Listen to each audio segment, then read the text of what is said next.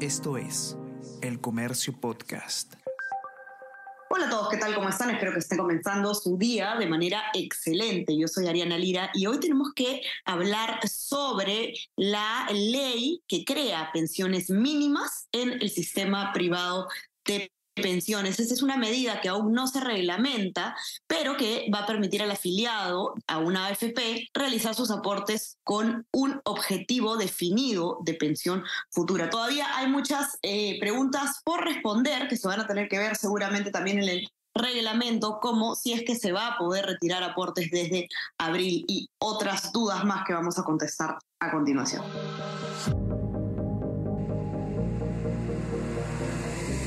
Tenemos que hablar con Ariana Lira.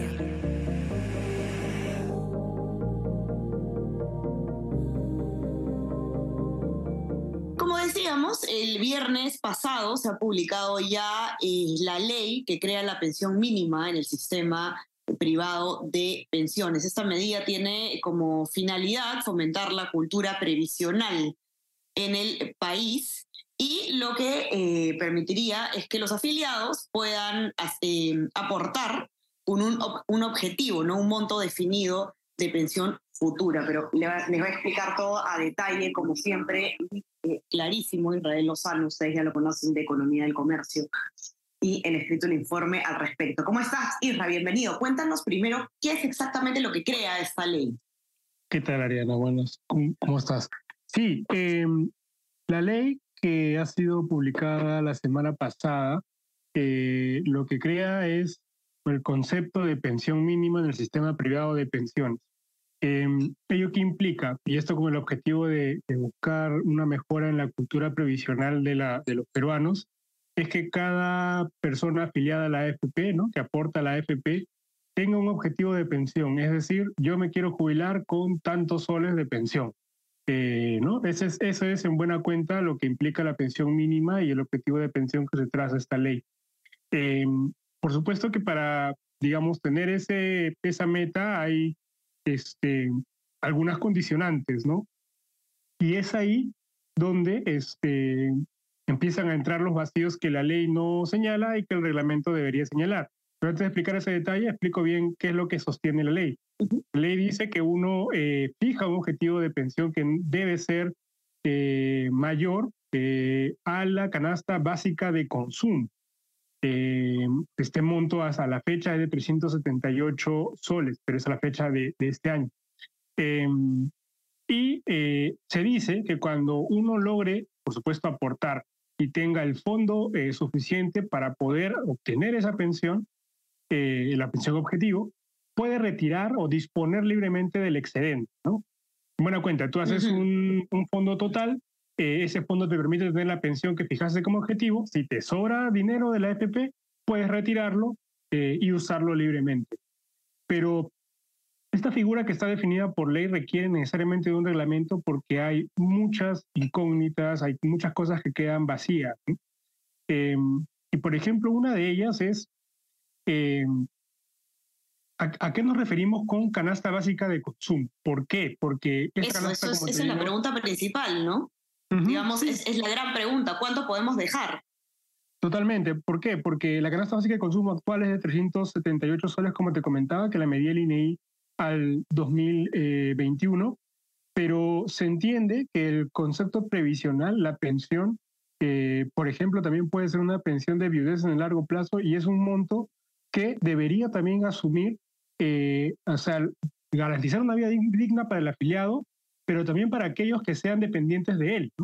En, buena cuenta, eh, no se puede pensar que el monto de pensión va a ser solo para ti, sino que también puede ser para las obligaciones que tengas en largo plazo, sean hijos, sean familiares o relativos o esposos. Entonces, si fuera así, el límite es mínimo, es muy bajo. Entonces, no se define si es una canasta básica personal, si es una canasta individual o familiar. Eh, lo segundo importante es el monto, o sea, la ley tal cual está señala solo que esta no debe ser una, esta debe ser, eh, no debe ser menor el objetivo de pensión, menor a una canasta básica de consumo, y uno entiende por el vacío que es la canasta básica de consumo que rige ahorita, pero al momento de una persona que hoy, por ejemplo, tiene, eh, no sé, una persona que hoy tiene 40 años o, o, 20 años, se fija un objetivo de pensión la canasta básica que, ten, que, que valga cuando se vaya a jubilar no va a ser la misma que ahora, ¿no? No se define a qué canasta estamos hablando, de la de hoy, que fijo mi pensión, o la del futuro, cuando vaya a cobrar finalmente mi pensión. Entonces hay todos esos vacíos que han quedado eh, liberados y sobre ello, adicional a todo esto, es la duda de si esto va a permitir retiros inmediatos este mismo año de, de, aporte, ¿no? Que sería, que ¿Por qué sería en abril, en teoría, no este, este horizonte del que se está hablando? Porque ese es el plazo que tiene el gobierno para reglamentar. Exactamente, ese es un muy buen punto, porque la ley eh, define eh, que el Ejecutivo tiene un plazo de 90 días para poder reglamentar, para poder establecer el reglamento que finalmente definiría todos estos puntos que estamos nosotros conversando y que nos quedan dudas. Entonces, esos ese plazo medianamente eh, es en abril que se vence. Entonces, lo que se ha querido inferir, y, y, esto conversando con los expertos, es que en abril ya vas a poder definir tu pensión y si tienes un excedente, eh, lo, lo, retiras. Eh, y esto, vamos a ser claros, eh, depende mucho de lo que diga el reglamento, pero puede ser verdad para una parte de los afiliados. ¿Por qué? Porque si tú, al momento que se define el reglamento, tienes, no sé, 20 años o 30 años cotizando en el sistema, ¿no? nunca has tocado tus aportes en los últimos años con los retiros y tienes un fondo considerable, tú puedes elegir jubilarte de tal manera que te garantice una pensión y el excedente lo retiras, ¿no? Pero ya eres una persona que viene cotizando años en el sistema. Eh, alguien que, por ejemplo, eh, ha vaciado su fondo durante los retiros, eh, no, no, no va a tener nada que retirar porque no, no se puede garantizar la pensión sin ningún mínimo de aportes, ¿no? Entonces... Claro, lógicamente. Entonces, lo, que, lo, que lo que hemos conversado nosotros con los expertos es que finalmente el sistema que define esta ley, por lo que dice la ley, implicaría básicamente una nueva modalidad de jubilación. Eh, como sabemos hoy, tú te puedes jubilar y, pagar una eh, renta vitalicia o también puedes jubilarte retirando tu 95.5, eh, o sea, retiras toda tu plata y queda una parte que garantiza un seguro social. y esta se convertiría como en una nueva modalidad de jubilarte, ¿no? Quiero jubilarme garantizando una pensión objetivo eh, con un fondo definido y el resto lo retiro. Entonces, eh, esto que he tratado de explicarle la mejor forma posible de lo que, con lo que dice en la ley, por supuesto tiene vacíos que tienen que ser aclarados por reglamento. No, no, no, no es algo tan, tan sencillo de, de, definir simplemente por lo que dice la ley. Y bueno, hemos tratado nosotros de conversar con el MEF desde el comercio para ver en qué proceso, en qué momento eh, el MEF tendría que cumplir con este reglamento eh, pero no hemos tenido oh, respuesta hasta el momento, ¿no? Entendiendo que el MEF se encuentra pues abocado a los esfuerzos propios de la coyuntura local.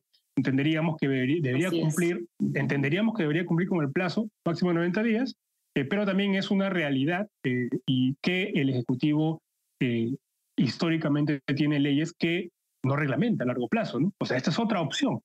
y si esa opción fuera, digamos, una opción válida, tengamos en cuenta que la ley no va a poder ser de aplicación hasta que haya un reglamento. Así es, correcto. Tendremos que esperar entonces eh, por el reglamento que, como explicaba Isra, tendría que estar eh, publicado para el mes de abril. Para que puedan leer con detalle la nota de Israel, la pueden encontrar en nuestra web, elcomercio.pe. No se olviden también de suscribirse a nuestras plataformas. Estamos en Spotify, en Apple Podcast. Y suscríbanse también a nuestro WhatsApp, El Comercio Te Informa, para recibir lo mejor de nuestro contenido a lo largo del día. Isra, te mando un abrazo. Que tengas un excelente día. Igualmente, Ariana, un abrazo. Y estamos conversando entonces nosotros nuevamente el día viernes. Chao, chao.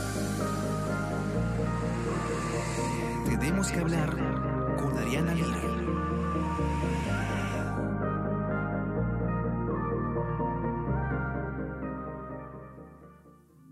Esto es El Comercio Podcast.